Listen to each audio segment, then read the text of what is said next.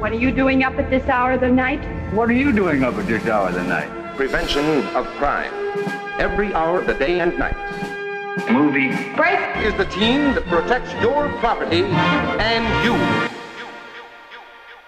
Hallo und herzlich willkommen zu einem neuen Movie Break Podcast. Dieses Mal mit einem ganz speziellen Thema, was tatsächlich äh, gerade überall präsent ist. Äh, und zwar wird gestreikt.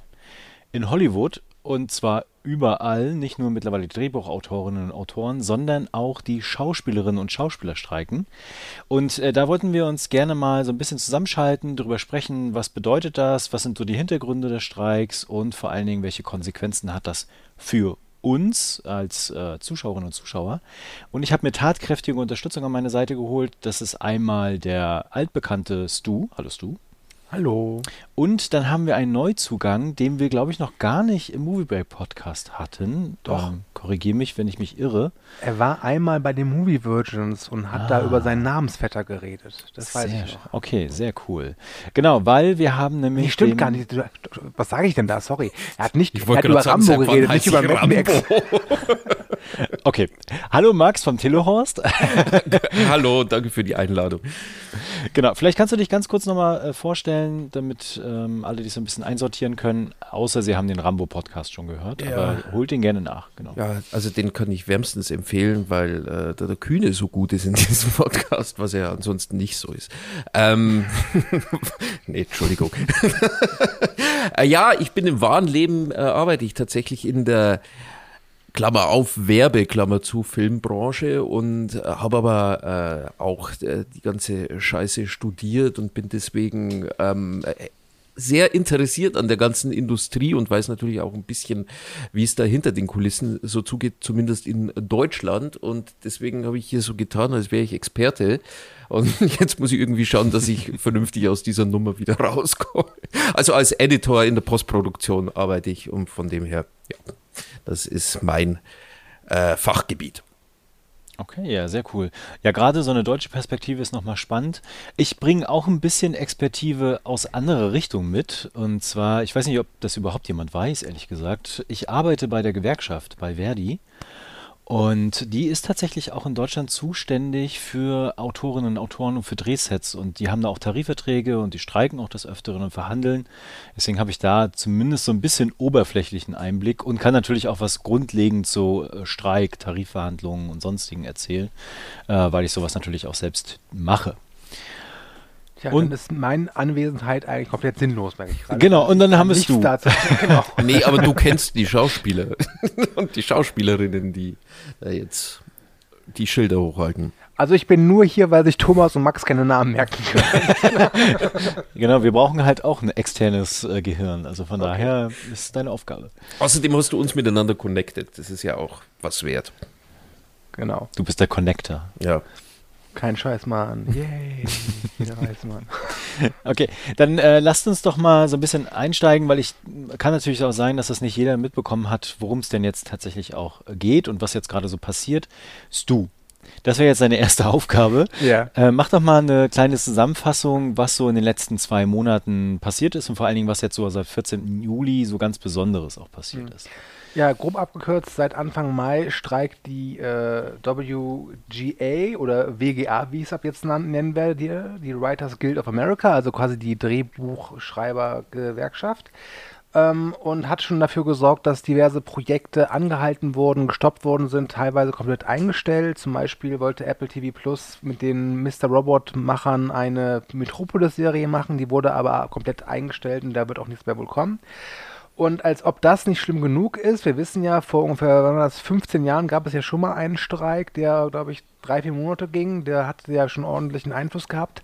Äh, Geht es jetzt richtig rund, denn seit dem 14. Juli befinden sich auch die Mitglieder der SAG-AFTRA im Streik. SAG-AFTRA steht für Screen Actors Guild American Federation of Television and Radio Artists. Hä? Und äh, ja, die streiken seit 14. Juli. Ähm, die haben längere Zeit verhandelt mit der AMPTP, der Alliance of Motion Pictures and Television Producers. Und äh, die Fronten da sind relativ verhärtet. Es wurde am 7. Juni eine Urabstimmung gemacht. Da haben etwa 65 Prozent aller wahlerlaubten äh, Mitglieder der SAG-AFTRA daran teilgenommen. Und tatsächlich war das Ergebnis, dass 97,9 Prozent der Wählenden gesagt haben, wir sind für einen Streik.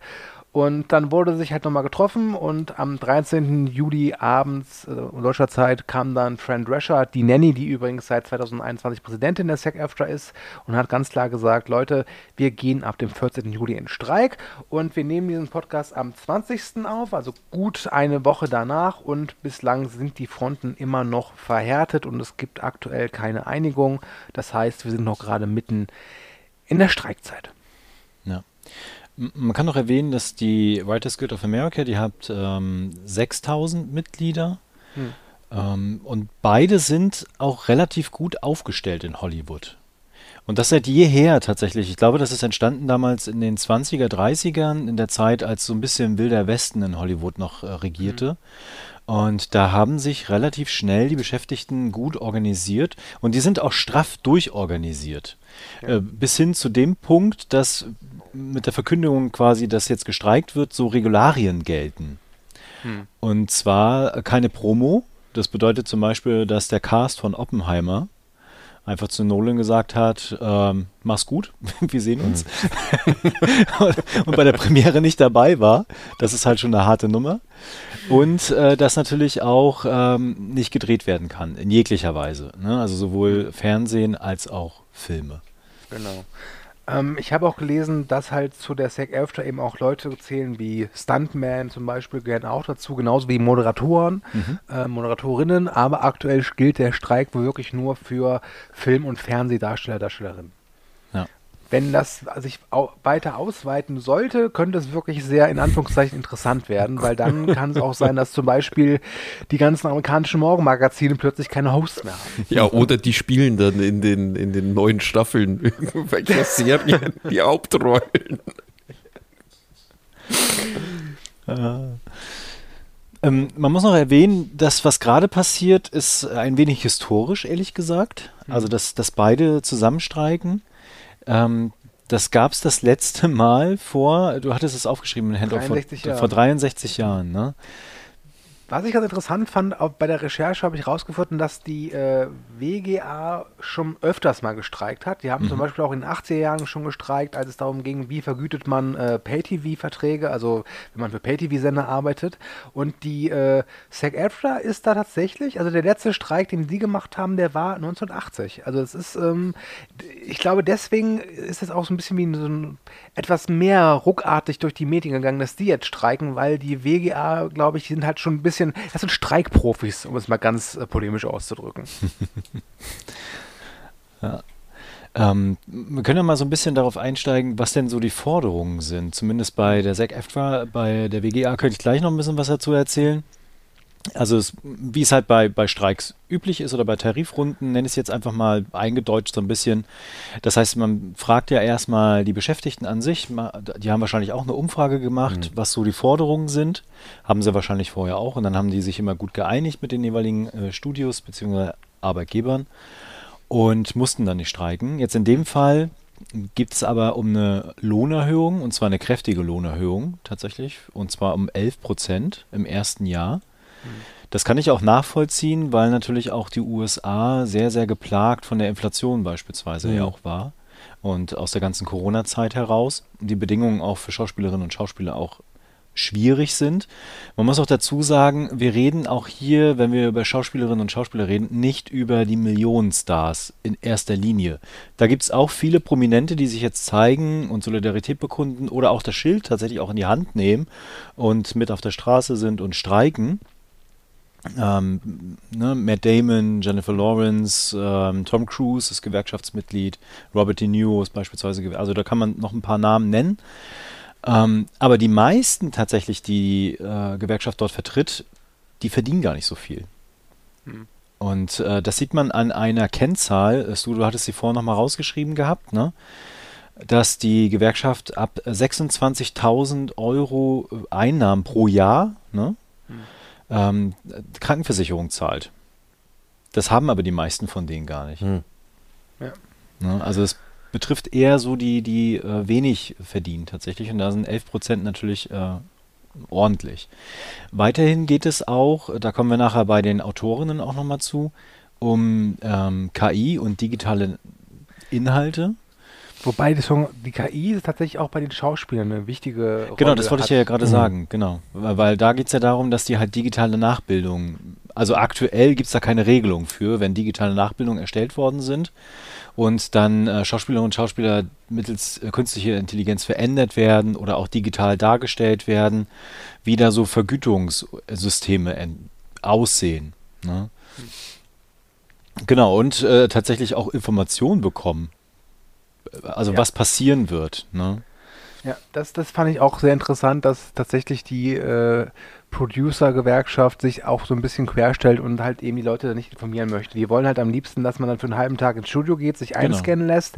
Äh, die Marvel-Studios machen das zum Beispiel. Ich glaube, jeder, der eine etwas größere Rolle bei den Marvel-Studios hat, der wurde auch schon eingescannt. Oder ich glaube, Star Wars ist genauso.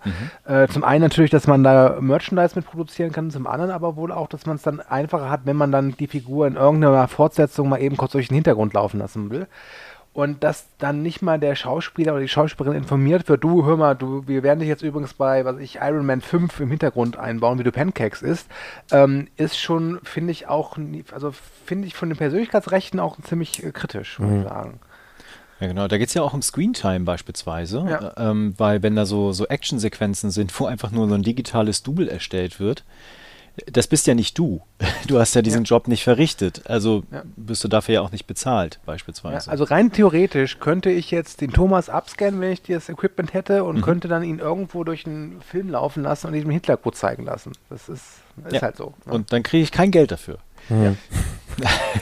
Ich glaube, also, du dass du würdest kein dafür Geld dafür kein bekommst, Geld wär- wäre die, die Sache, die mir am wenigsten Sorgen macht. Genau, also das, das zählt zum Beispiel mit rein. Äh, gleichzeitig ist es ja auch so, äh, ähm, Schauspielerinnen und Schauspieler kriegen halt über die Jahre hinweg auch nochmal Geld an Filmen, wo sie Sprechzeilen hatten. Und auch da könnte man ja in Zukunft, das gibt es ja tatsächlich auch schon, dass man so die Sprache ja kopieren kann oder auch einfach KI-technisch erstellen Mhm. kann. Und dann ist ja auch die Frage, wenn dann jemand einfach eine KI einsprechen lässt für dich und du die selbst nicht gesprochen hast, dann kriegst du auch keine Vergütung dafür. Also ich kann das schon nachvollziehen, dass das ein großes Thema bei denen ist.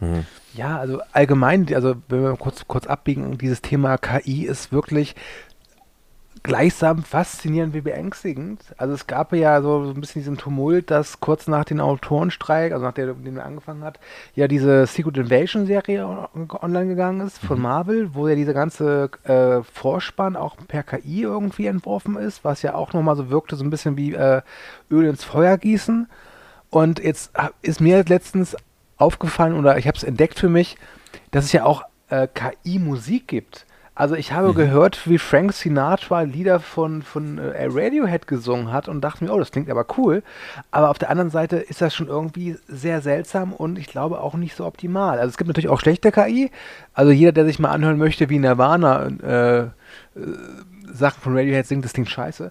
Aber trotz ist es, ist ist erschreckend. Und ich glaube tatsächlich, dass äh, man aufpassen muss, dass man dieses Instrument gut einsetzt. Weil aktuell äh, kommt es mir nicht so vor. Aber das gehört jetzt vielleicht nicht hierhin. Aber KI ist halt wirklich, ich glaube, KI ist sogar, vielleicht sogar noch ein bisschen wichtiger als die finanzielle Frage, die sich hier Wobei- stellt. tatsächlich, dass ich, äh, also ich muss ja jetzt langsam beruflicherweise auch äh, mich mit KI anfreunden. Und viele Dinge, die da einfach jetzt äh, gezeigt werden, das sind dann schon noch ein bisschen die Einhörner unter dem Ganzen. Also bis man da was Vernünftiges rausbekommt, da schwimmt schon viel Scheiße den Strom runter, um es mal so zu sagen.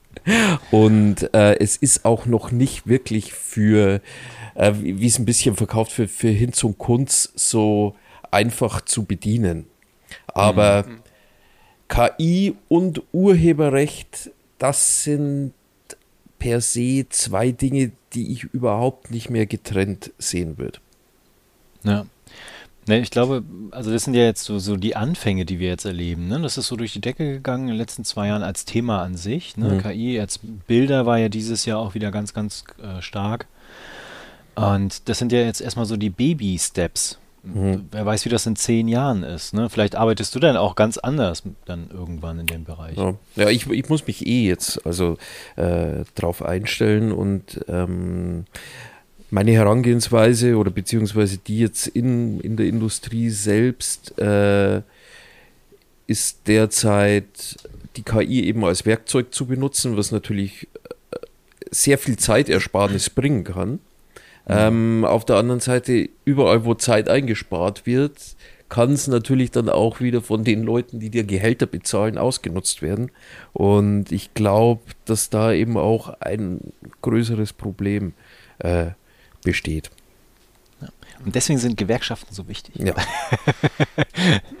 um nochmal so zwei Punkte einzuwerfen, was noch mitschwingt, neben der ganzen KI-Frage beispielsweise und der Vergütung an sich, äh, ist tatsächlich das Streamen ne? Mhm. also Streaming-Inhalte.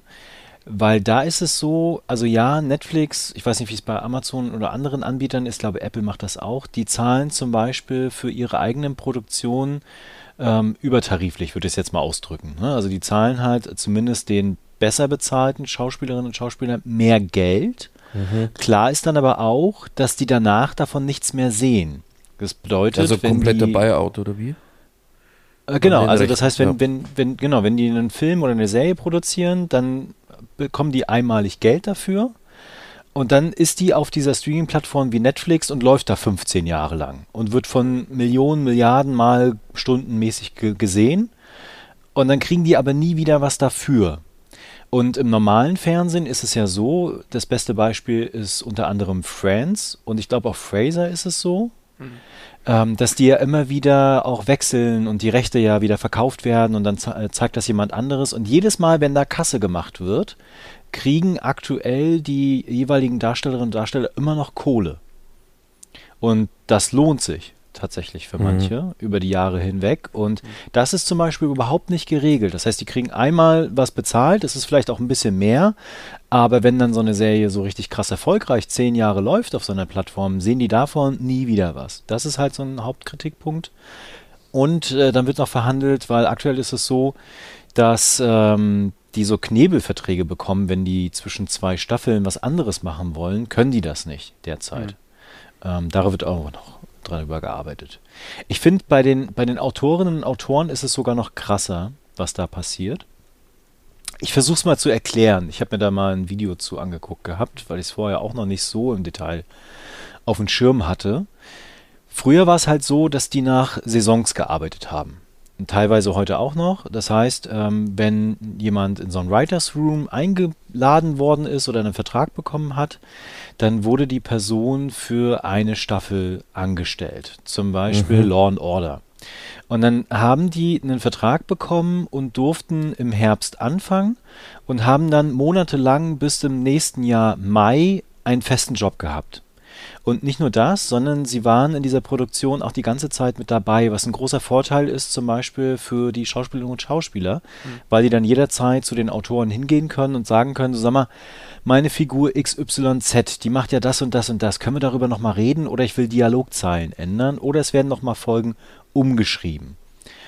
Heißt, irgendwie eine Win-Win-Situation für alle, auch was vielleicht so ein bisschen so die Qualität anbetrifft. Beim Streaming ist es jetzt derzeit so, dass es äh, Four Writers Rooms gibt. Das heißt, die werden dann, also es gibt so ein Projekt, das wird dann festgezogen, es gibt eine Vorproduktion und innerhalb dieser Vorproduktion gibt es einen Writers Room. Der ist dann für zwei Monate angesetzt und innerhalb dieser zwei Monate werden alle Folgen und die komplette Staffel durchgeschrieben. Das ist dann fertig. Und dann haben die keinen Job mehr. Mhm. Und daran arbeiten die gerade, da mhm. bessere Vergütungen auch zu bekommen, beziehungsweise dieses System auch einfach gerechter zu gestalten. Weil natürlich kannst du dir dann im Jahr irgendwie so zwei, drei Serien raussuchen, in der Theorie. In der Praxis gestaltet sich das natürlich deutlich schwieriger mhm. und du hast auch einfach viel, viel mehr Druck dann ne, was, was Neues zu finden und hast dann nicht mehr so die Sicherheit, okay, ich bin jetzt dreiviertel Jahr erstmal in einem coolen Projekt angestellt und krieg da auch ordentlich Kohle. Mhm. Und äh, gleichzeitig natürlich auch das Thema KI, was wir eben schon hatten. Was ist denn, wenn so eine KI die Dialogzeilen für eine Serie schreibt, ne? Mhm. Ähm, genau. Ja. Ja, ich glaube, das ist halt so ein bisschen auch das Ergebnis von diesem Binge-Releasing. Also wir sind es jetzt seit knapp zehn Jahren oder ein bisschen nicht ganz so lange gewöhnt, dass viele Serien oder die meisten halt äh, jetzt auf einen Schlag veröffentlicht werden. Das hat damit hat Netflix ja angefangen. Und auch wenn Disney und teilweise auch Prime ähm, auch davon Abstand halt gehalten. Also sie machen es immer noch, aber so Sachen wie The Boys zum Beispiel, ne? Mhm. Ähm, die wurden ja jetzt doch wöchentlich ver ver veröffentlicht ähm, oder die ganzen Marvel und Disney äh, Star Wars Serien. Aber trotz allem sind wir immer noch dieses Binge-Releasing gewohnt und das sorgt ja dafür, dass sie es überhaupt machen können, dass man diese Autoren, sag ich mal, in zwei Monaten einfach äh, so ja irgendwo einsperrt, um es mal ganz äh, polemisch auszudrücken, und dann einfach arbeiten zu lassen, sodass es fertig ist und dann stehen sie auf der Straße. Und du hast, glaube ich, wenn du klassisch produzierst, wie jetzt Law and Order als Idealbeispiel, glaube ich, hast du, ein, hast du dieses in Anführungszeichen Problem einfach nicht. Mhm, genau. Ja. Mhm. Mhm. Was ich interessant finde an der ganzen Thematik, also wir haben ja hier in Deutschland so Tarifverträge. In Tarifverträgen sind deine Arbeitsbedingungen geregelt. Ne? Normalerweise hast du ja so gesetzliche Regelungen oder der Arbeitgeber gibt dir das Übergesetzliches. Also zum Beispiel statt 24 Tage Urlaub gibt er dir 30 Tage Urlaub. Mhm. Und genau das Gleiche ist ja dort auch der Fall. Das heißt, die haben auch so im Detail so Besonderheiten. Du hattest drei im Handout aufgeschrieben, die finde ich auch relativ spannend. Äh, zum Beispiel, dass dann in der Verhandlung sich darauf geeinigt wurde, dass Produzenten sich bemühen, Intimitätskoordinatorinnen bei Sexszenen bereitzustellen. Was ja auch oftmals schon ein Thema war in den letzten Jahren. Ne? Und ja. auch ein, zwei Skandale ja auch in den letzten mhm. Jahren daraus ja auch resultierten. Also also wenn wir darauf eh gerade eingehen, können wir gerne die drei Punkte kurz abhandeln, die halt schon beschlossen worden sind. Mhm. Ähm, also wie gesagt, das mit den Intimitätskoordinatoren. Ähm, dann äh, soll kein Darsteller, Darstellerin mehr gezwungen sein, mit Make-up oder Perücken eine Person anderer ethnischer Herkunft spielen zu müssen. Ja. Und sehr wichtig ist auch, dass es einen Durchbruch gab bei der Entlastung von Schauspielern, die mit selbst gedrehten Videos für eine Rolle vorsprechen. Ähm, kurz erklärt, früher war es halt oft so, es gibt ja diese Castings, wo man hingeht, aber es gibt auch so Aufrufe und dann soll jeder Darsteller bitte selbst was produzieren. Und das verursacht halt eben Kosten. Und mhm. auf diesen Kosten sitzen dann die äh, Darsteller meistens. Und man kann sich vorstellen, wenn man nicht mal auf 26.000 äh, Dollar im, im, Jahr kommt, um die Krankensicherung verleisten, kann man sich auch nicht einfach mal eben so ein Studio mieten oder sonst was tun. Ich meine, meistens wird es zu Hause gemacht, aber trotz allem äh, sind es halt einfach mehr Kosten. Und dafür sollen jetzt wohl auch die Produzenten aufkommen. Also das sind so die drei großen, ich nenne es mal Durchbrüche, aber es ist natürlich noch weit davon entfernt zu sagen, okay, sie kommen sich näher. Ja, wobei ja. man aber auf der anderen Seite auch sagen kann. Grad, also ich weiß jetzt nicht, wie es bei den ähm, bei den SchauspielerInnen derzeit aussieht, aber zumindest bei den Drehbuchautorinnen äh, ist es ja so, dass die ähm, Produzenten da schon mehr oder weniger so auf die Barrikaden gehen und äh, schon solche Sachen öffentlich fallen lassen, wie äh, dann lassen wir sie halt bis Oktober ausbluten, dann kommen sie schon wieder mhm. zurück. Also ähm, muss man halt drauf warten, wann, äh, wann äh, solche Sachen dann äh, hier bei den SchauspielerInnen auch genannt werden. Ja, das ist tatsächlich der Fall, dass äh, Experten schon gesagt haben, die Produzenten werden es jetzt so ein bisschen aussitzen, ähm, weil sie davon ausgehen, dass spätestens Herbst, so Oktober, November halt die ersten äh, Mitglieder der SEC-EFTRA äh, einfach keine finanziellen Ressourcen mehr haben mhm. und dann natürlich kein Geld brauchen und dann vermutlich auf eine schnellere Einigung dann drängeln. Und das hat auch schon für einen kleinen Disput gesorgt, also Disput, aber für Ärger, denn äh, Ron Perlman, der bekannte Schauspieler, hat dann via Instagram auch gleich mal gesagt, so, boah Leute, äh, wenn das wirklich wahr ist, dann äh, hoffe ich mal, dass einer euer Haus abfackelt. Hat, er hat, ist dann zurückgerudert, auch relativ schnell, muss man auch sagen. Ähm, aber man merkte schon, der Mann ist angepisst und ich will mich jetzt nicht als Experten aufspielen, aber ich glaube tatsächlich, dass da schon was Wahres dran ist, dass sie das aussetzen wollen.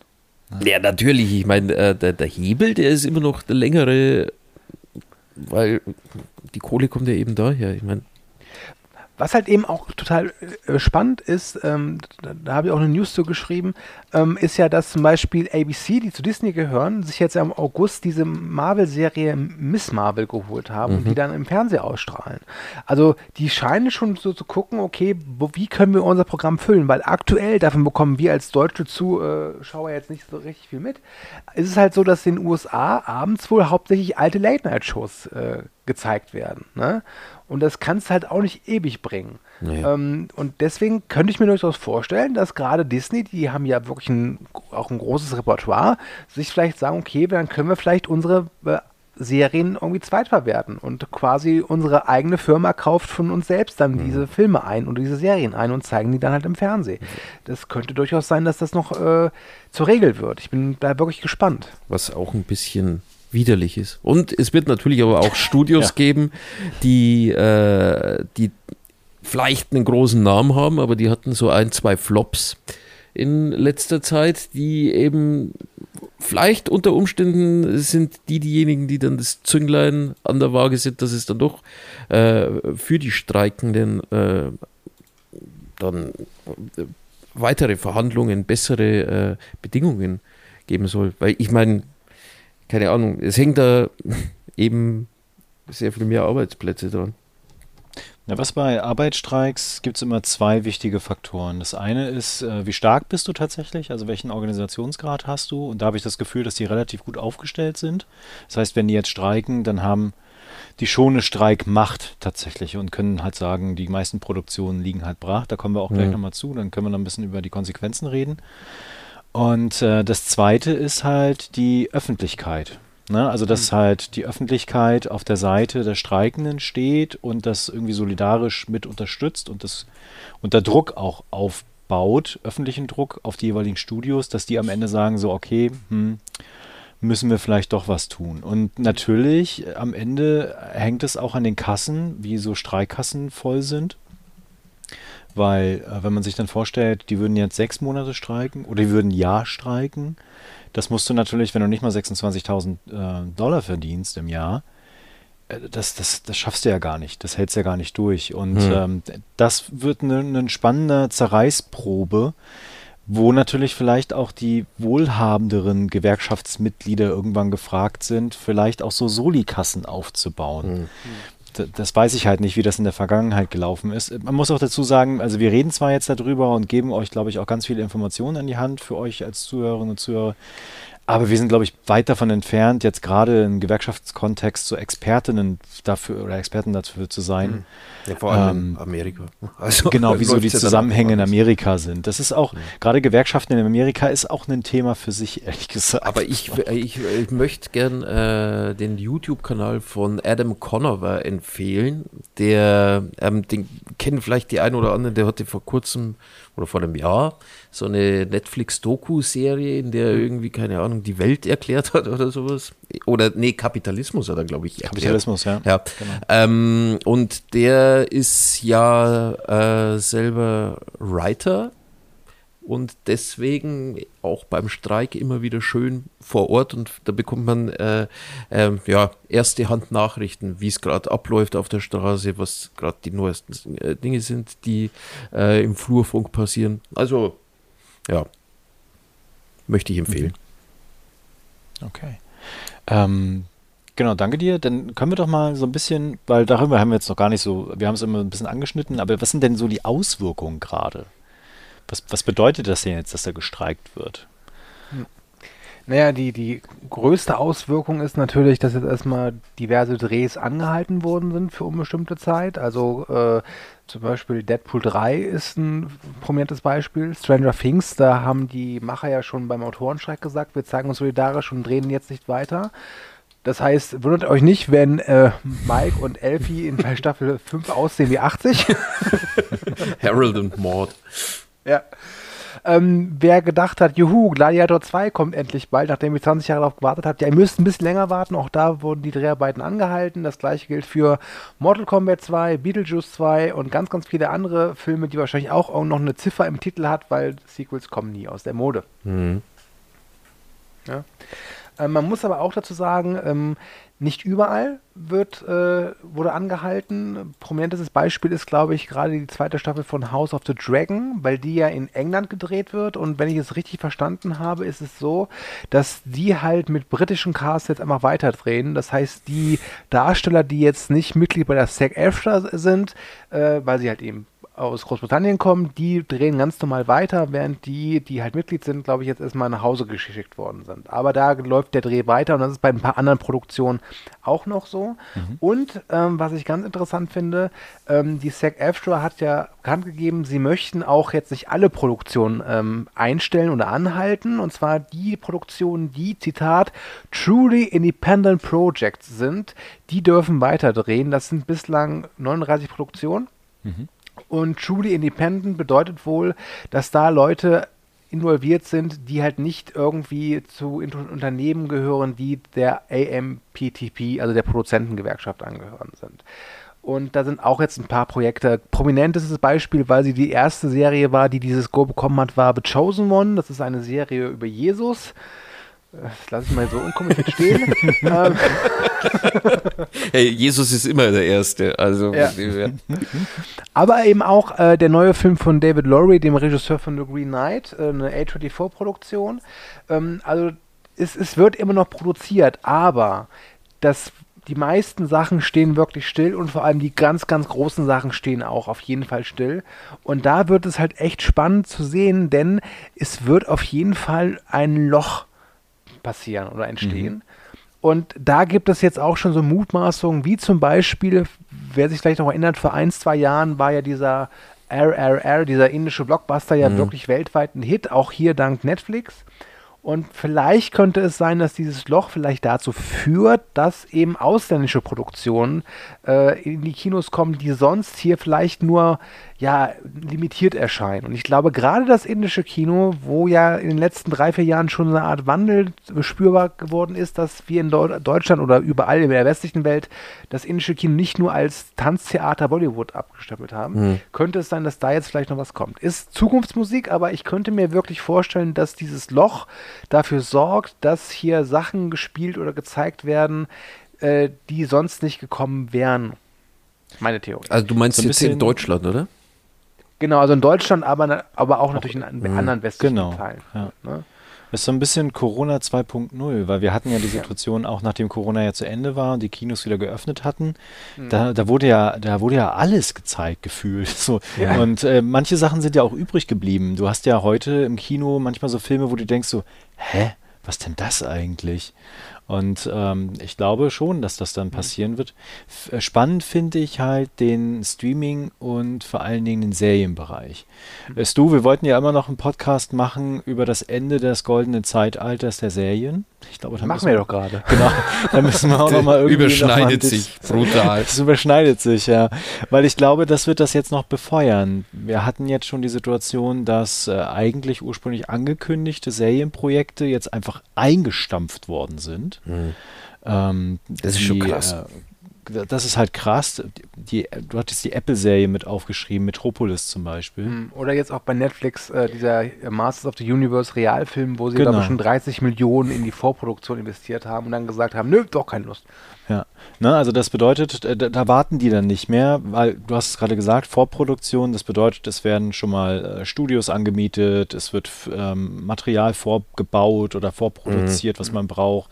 Ähm, die Kostüme werden vorbereitet, äh, Drehbücher können gerade nicht geschrieben werden, aber alles, was man so braucht, rundherum kann halt vorbereitet werden. Und das kostet halt Geld. Und wenn du halt sagst, okay, wir machen jetzt einen Hold für drei, vier Monate, bedeutet das oftmals, äh, dass manche weiter bezahlt werden, manche dann sich andere Projekte ja schnappen, dann musst du wieder neues Personal einstellen und du hast halt dieses ganze Material auf der Halde und angemietet, sodass dann irgendwie gesagt wird, oh nee, dann, dann lieber nicht.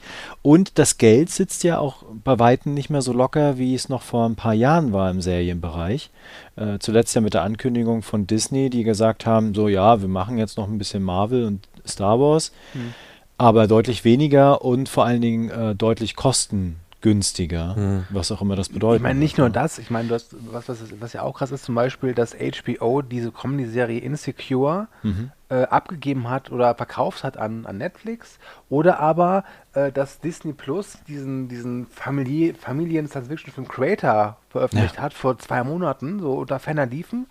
Ähm, und den nach einem Monat dann wieder weggenommen hat. Und den kriegst du auch nirgendwo mehr. Also der, selbst wenn du den auf die Watchlist gepackt hast, weil du der, dachtest, okay, jetzt in Sommerferien gucke ich mir mal diesen Film an, der ist jetzt weg. Und du weißt auch nicht, äh, kommt der nochmal wieder, wann kommt der wieder? Also wenn man vergleicht das mit drei, vier Jahren, wo wir ja wirklich verwöhnt worden sind, wo du auch gefühlt nur drei Streamingdienste gebraucht hast, um über die Runde zu kommen, aber aktuell ist es ja auch wieder anders. Es ist schon eine andere Zeit und ich glaube, das wird von jetzt an auch eben noch schlimmer werden. Also ich glaube tatsächlich, dass wir jetzt so ein bisschen ähm, das ernten, was wir gesät haben. Wie meinst um du, dass mal es so jetzt äh, qualitativ noch in Anführungsstrichen geiler wird oder wie? Dass Ja, jetzt also- au- also die Sachen aus dem, aus dem unteren Schuh, aus der unteren Schublade rausgezogen. Also ich will jetzt hier kein, kein Fass aufmachen, aber wenn ich halt bedenke, wie, äh, wie egal mir manche großen Sachen geworden sind, vor fünf, sechs Jahren wäre ich, glaube ich, jeder Marvel- und Star Wars-Serie hinterhergelaufen, wie, wie ein wie Thomas wahrscheinlich, immer noch. Ähm, aber das ist mir, das ist mir. Thomas, komm, ist es so? Seien wir ehrlich. Das ist tatsächlich so, ja.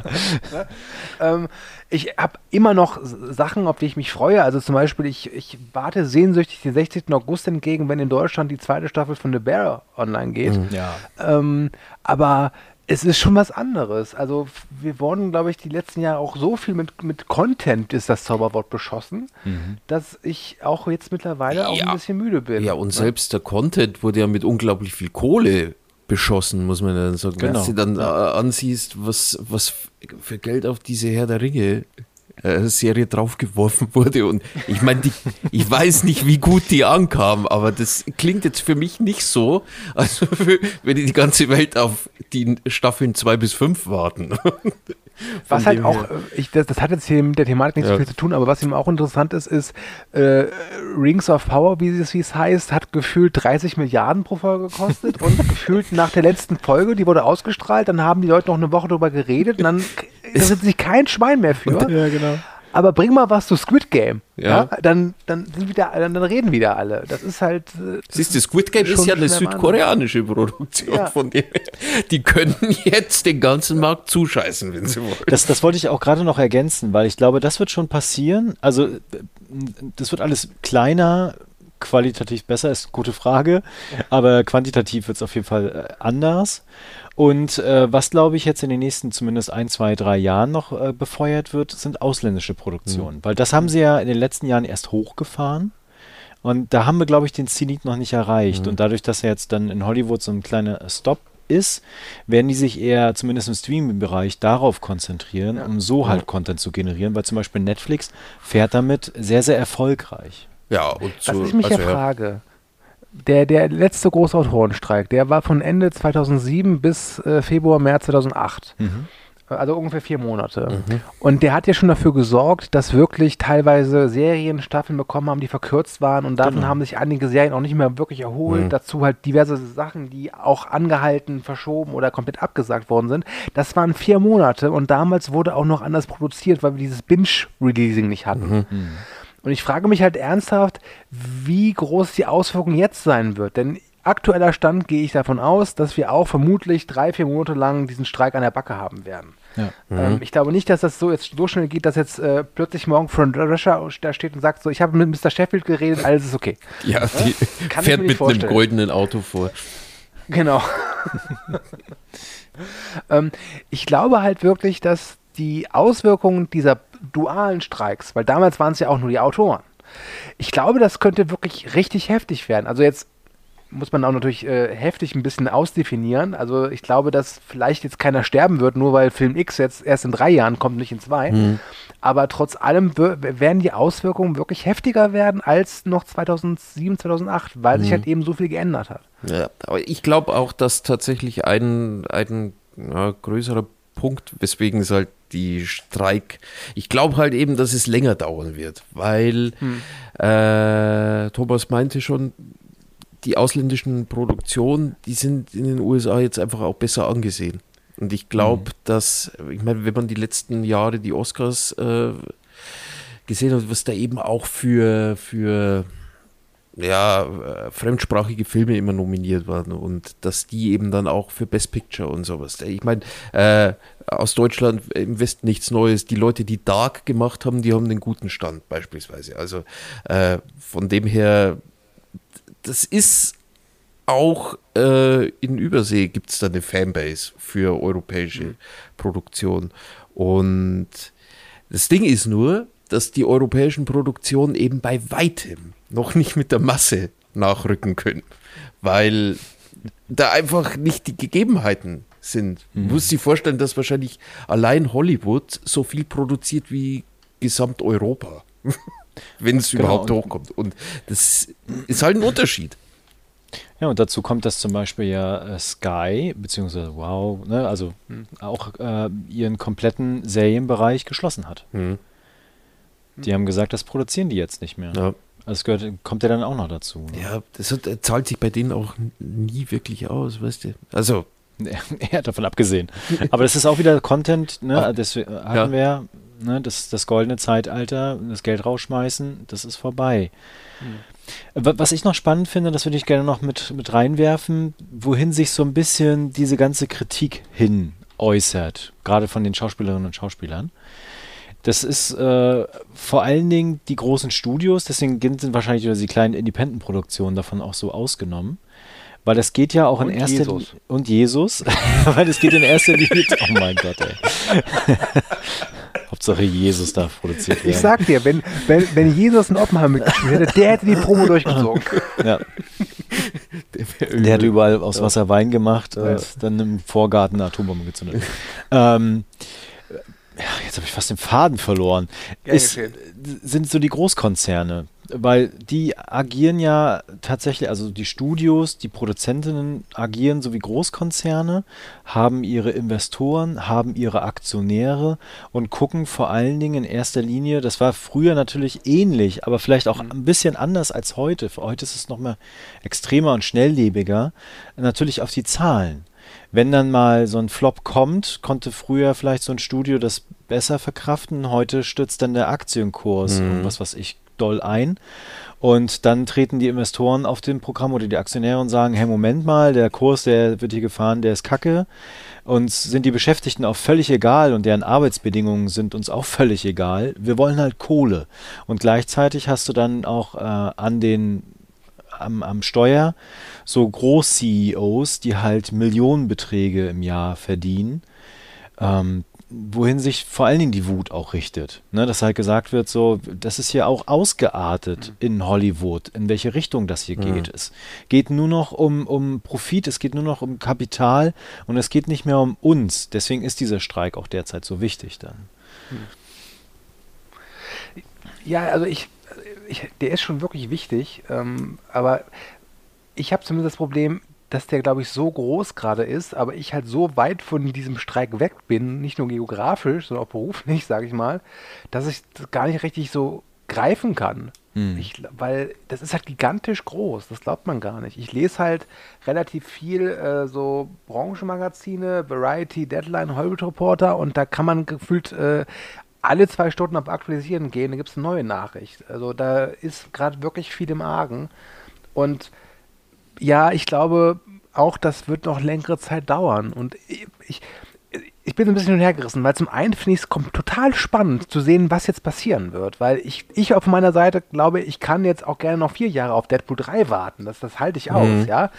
Ähm, aber was sonst noch so passiert, was man dabei halt auch immer wieder vergisst, ist halt eben, äh, dass da eben auch Einzelschicksale mit verbunden sind und eben, dass es da auch letztlich um Menschen geht. Ja. Und ähm, auch ich habe das Problem, dass ich halt nur höre, die, die Schauspieler streiken und das Erste, was mir durch den Sinn geht, ist, ja, Meryl Streep soll sich so anstellen.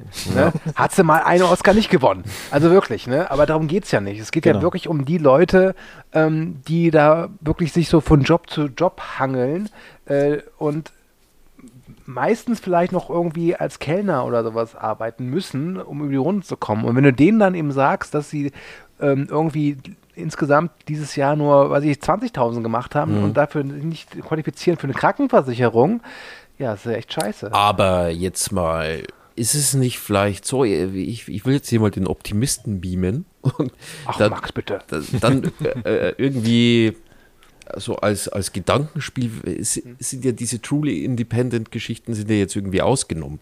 Und ich meine, das ist ja eine spannende Zeit, weil dieser Streik fällt ja jetzt auch zusammen mit den äh, ganzen Blockbuster-Flops, die halt ihre Kohle einfach nicht mehr einspielen. Und du merkst halt auch, es wird halt so viel Kohle reingeschossen. Und vielleicht wird ja durch diesen, also diese Flop-Geschichten äh, verbunden mit ähm, dem, dass jetzt äh, wieder mehr, ich würde mal sagen, Autorenkino, günstigeres Kino vielleicht reinkommt. Vielleicht äh, entsteht dadurch wieder eine neue äh, Budgetspanne an Filmen, die, die mehr oder weniger ja, auf der einen Seite halt independent sein können, vielleicht sogar neue Independent-Firmen, die dann aus dem Boden sprießen, bei denen dann die Schauspieler meinetwegen dann unterkommen und somit den äh, Großkonzernen Mittelfinger zeigen. Ja, nur, wo ich das Problem sehe, ähm, es sind bislang 39 Produktionen, wo die Ja, alles fängt klein gut, an. Ja, ne? Also da muss man, Jesus glaube ich, auch ein hat bisschen aufpassen. angefangen. Und vor allem, äh, ich wage mal die Behauptung, dass von diesen äh, 39 truly independent Productions oder Projects ganz viele oder die meisten auch nicht für den Massenmarkt Ja, aber du sprachst ja zum Beispiel im Vorfeld irgendwas von A24. Also genau, eine dieser 29 Produktionen ist ein, äh, ist ein Film von A24, genauer gesagt von Regisseur David Lowry, das ist der Macher von Ghost Story oder auch äh, The Green Knight.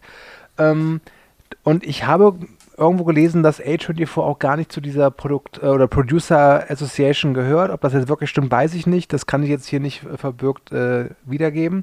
Aber ja, es gibt Projekte. Trotz allem, ich meine, David Lowry hat zuletzt halt für Disney diesen Peter Pan-Film gemacht, der nicht so geil war. Der hat aber eben auch The Green Knight und Ghost Story gemacht und das waren halt wirklich, wie ich finde, tolle Filme, aber die sind halt nicht massenkompatibel. Ich glaube, das, das holst, bringst du dann ins Kino und wirst vielleicht ein paar Leute damit erwischen, aber ich glaube, die meisten werden eher ab, sich davon Ja, abwenden. aber vielleicht müssen wir als EdverbraucherInnen dann auch mal wieder anfangen. Ich meine, die Leute regen sich doch jetzt drüber auf, wie, wie kacke die äh, oder was für ein.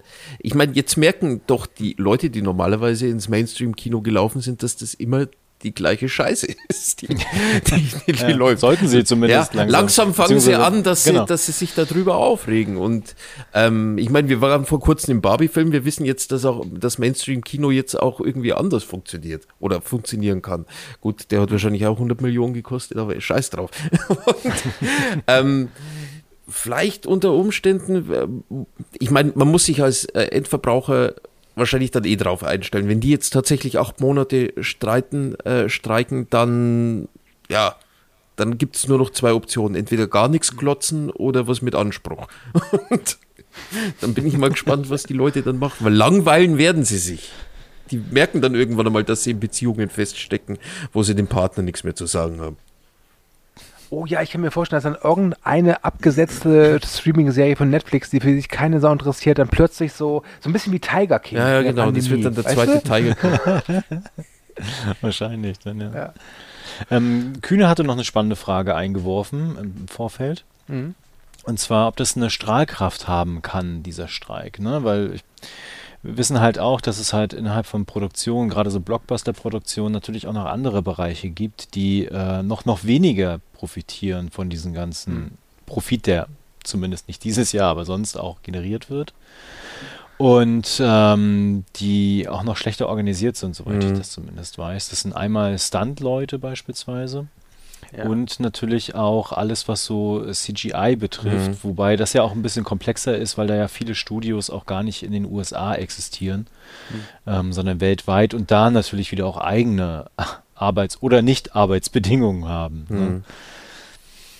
Ja. Also die Stunt-Leute, die gelten ja, oder die sind unter der SEC-EFTA drin, Genau, ja. ne? aber die streiken meines Wissens aktuell noch nicht. Die haben einen eigenen Tarifvertrag, wenn man das so genau. Ne? Wobei ich da auch sagen muss, eigentlich sollten die mal streiken, weil ich ja immer noch finde, dass äh, die verdammten Oscars endlich mal einen Stunt-Oscar machen Ja, sollten. auf jeden Fall, Ähm, ja. Das sollte mal hier gesagt werden. Und ich finde ja, dass jetzt dieses Jahr mit John Wick 4, Extraction 2 und Mission Impossible The Dragon Teil 1 jetzt schon mal wieder gezeigt worden ist, warum ein Stunt-Oscar wirklich gut wäre.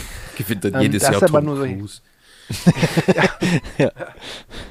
Ähm, und ähm, was die äh, Visual Effects Artists, äh, nenne ich es mal, angeht, ey, ganz ehrlich, die, da würde ich einfach, egal ob Gewerkschaft oder nicht, also wenn ich Da würde in der ich- Branche arbeiten würde, würde ich schon dreimal gestreikt haben, weil ich denke, das kann nicht euer Ernst sein, wie ihr uns behandelt. Also, Das ist, das Ja. ist die Firma, die tatsächlich, also die Leute, glaube ich, treten denen auch nur ins Gesicht, während, während sie ihnen das Geld aus der Tasche ziehen. aber du, du musst es ja wirklich reinziehen. Du, du, du, du, du äh, arbeitest dich den Buckel wund, ja, und dann kommt die Oscarverleihung und alle machen sich über deine Arbeit lustig, für die du aber nichts kannst, weil du Ja, eigentlich genau. nur derjenige bist, der, die, der, der das gemacht hat, was von dir verlangt worden Und vor allem, du kannst ja, du kannst ja, du, jetzt machen sich ja die Regisseure drüber lustig. Ja. Öffentlich. Also, Ja, ja, sorry, da, ich weiß nicht, keine Ahnung.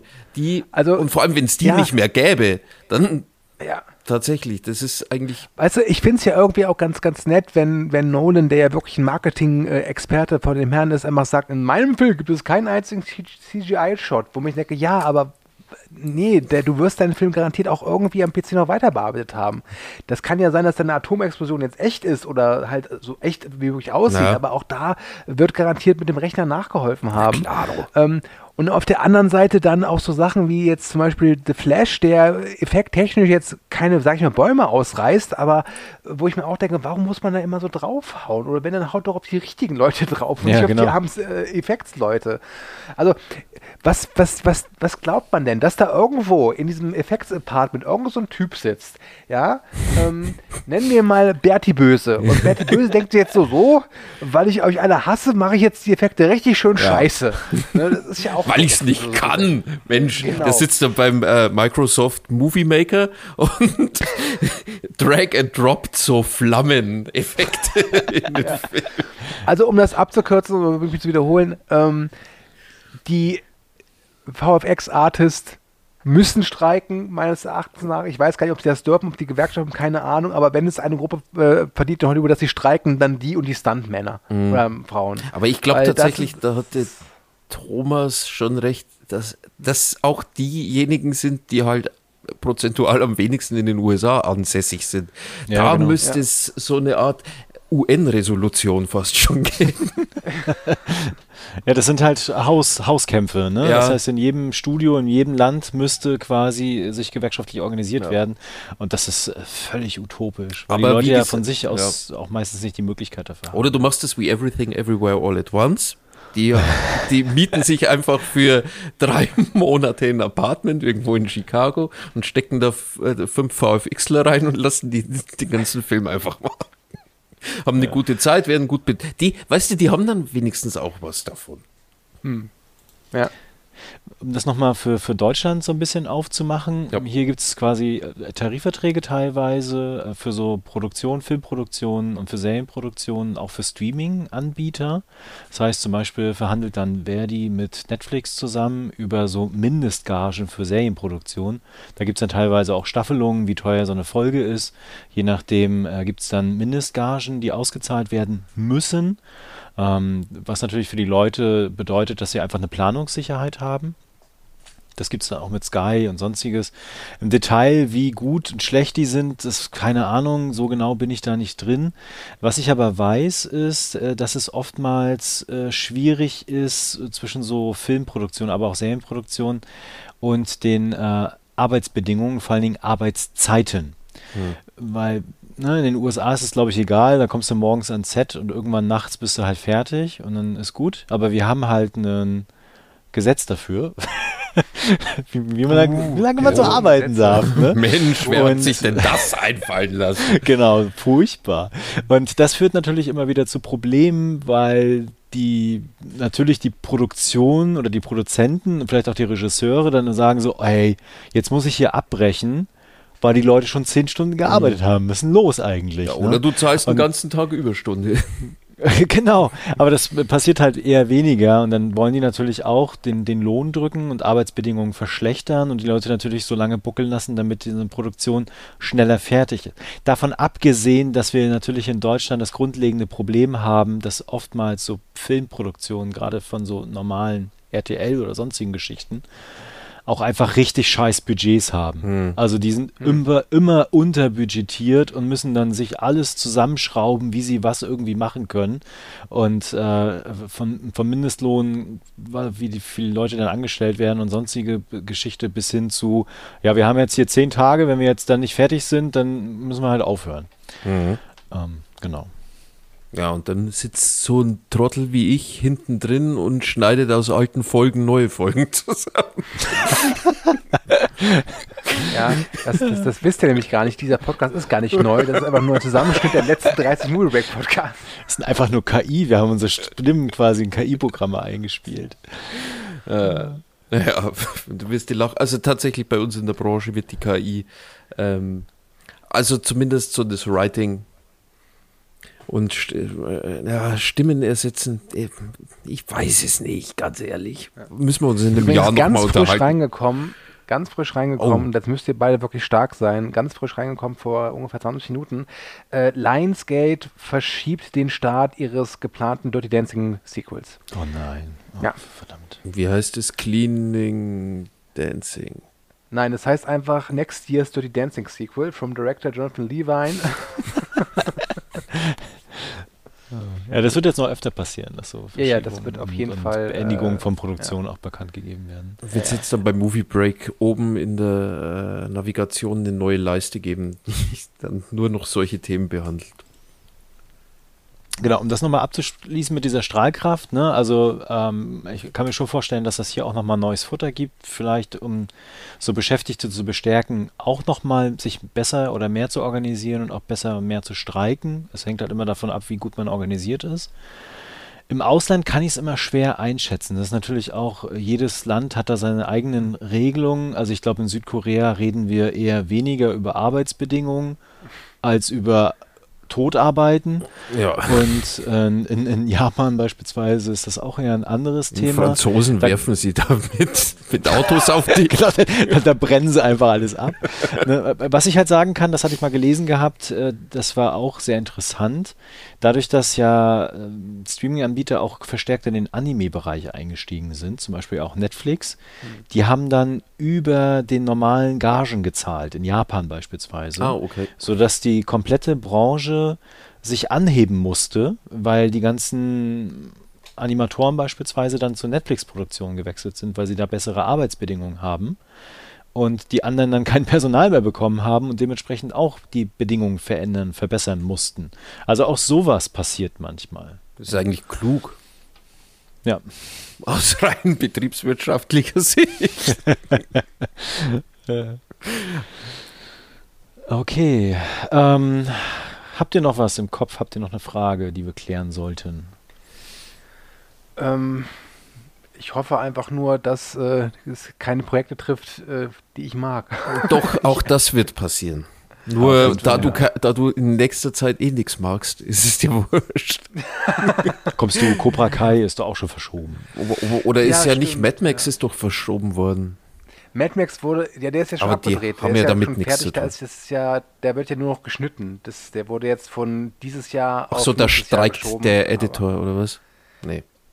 Nee, der Editor ist ja der, der Regisseur und seine Ehefrau. Deswegen glaube ich da, also da, ich glaube, wenn sie Mad Max verschieben, dann nur, weil die Darsteller keine Promo machen können, aber der Ja. soll ja erst äh, Ende Mai nächsten Jahres in die Kinos kommen. Ja, vielleicht ist der dann Ähm, nächstes Jahr die Rettung des Kinos.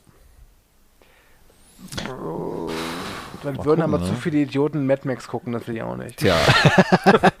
Den soll nur ich gucken, ganz Genau, allein. Und ich zahle für meine Karte auch 400 Millionen. Wenn ich das Geld hätte, würde ich das tun. Jetzt ist es on tape. Nee. Ja, also es wird, ich, also es ist eine Scheißzeit, aber sie ist gleichsam halt auch unglaublich spannend und interessant. Und ich bin auch irgendwie ganz froh, dass ich nicht derjenige bin, der jetzt mit einem Schild vor irgendeinem Studio hockt und dann sagt, so ich streike. Und aktuell ist da, glaube ich, noch so äh, ja, der Zuspruch der Leute ganz groß. Aber ich glaube, irgendwann, wenn die Fans dann warten, wo bleibt jetzt mein Stranger Things Staffel 5, äh, könnte sich der Wind dann auch drehen. Ähm, aber aktuell finde ich es sehr gut, dass sie streiken, sehr wichtig und sehr richtig. Ähm, und ja, ich bin, wie gesagt, gespannt, was noch kommt. Und mehr fällt mir jetzt zu dem Thema auch nicht ein. Also, ja, tatsächlich ist es bei mir so, dass ich mir ein bisschen wünschen würde, dass das von Amerika ja zu uns ein bisschen rüberschwappt. Ähm, ich bin mir relativ sicher, dass die Verfehlungen oder so in, jetzt in unseren Breitengraden vielleicht bisschen weniger sind, aber selbst da, es ist alles Spekulation, da hat man jetzt doch Hat da jemand Til Schweiger gesagt? äh, nee, nee, nee, nee, nee, nee, nee. Den meinte ich gar nicht damit. Schweiger.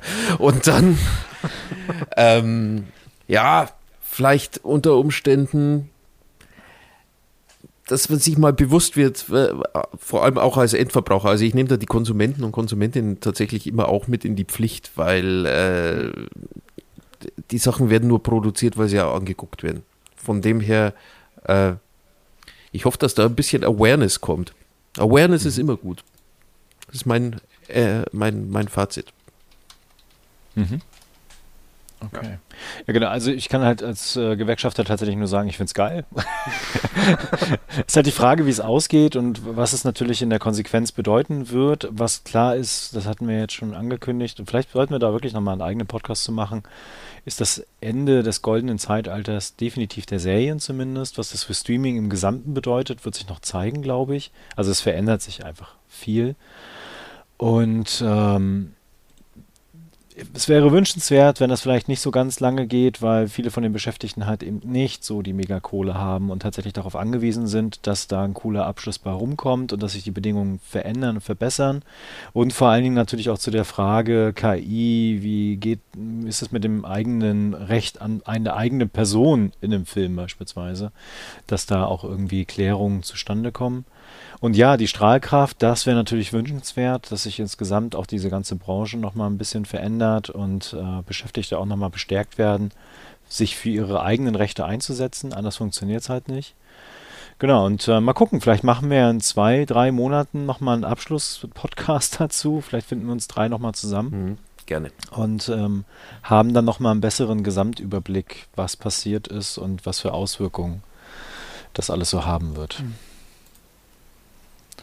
Okay, dann bedanke ich mich bei euch beiden. Vielen Und, Dank, Ronny. Dank zurück, Genau, ja. ähm, würde dann schon mal Tschüss sagen und gebe das Wort gleich an dich nochmals du.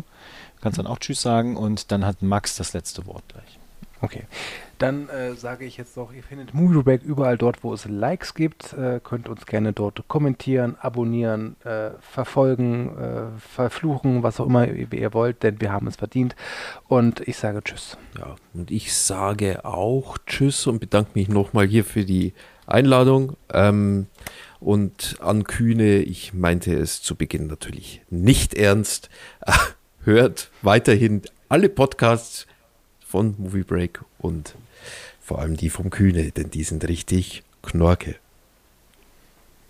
Du Lügner.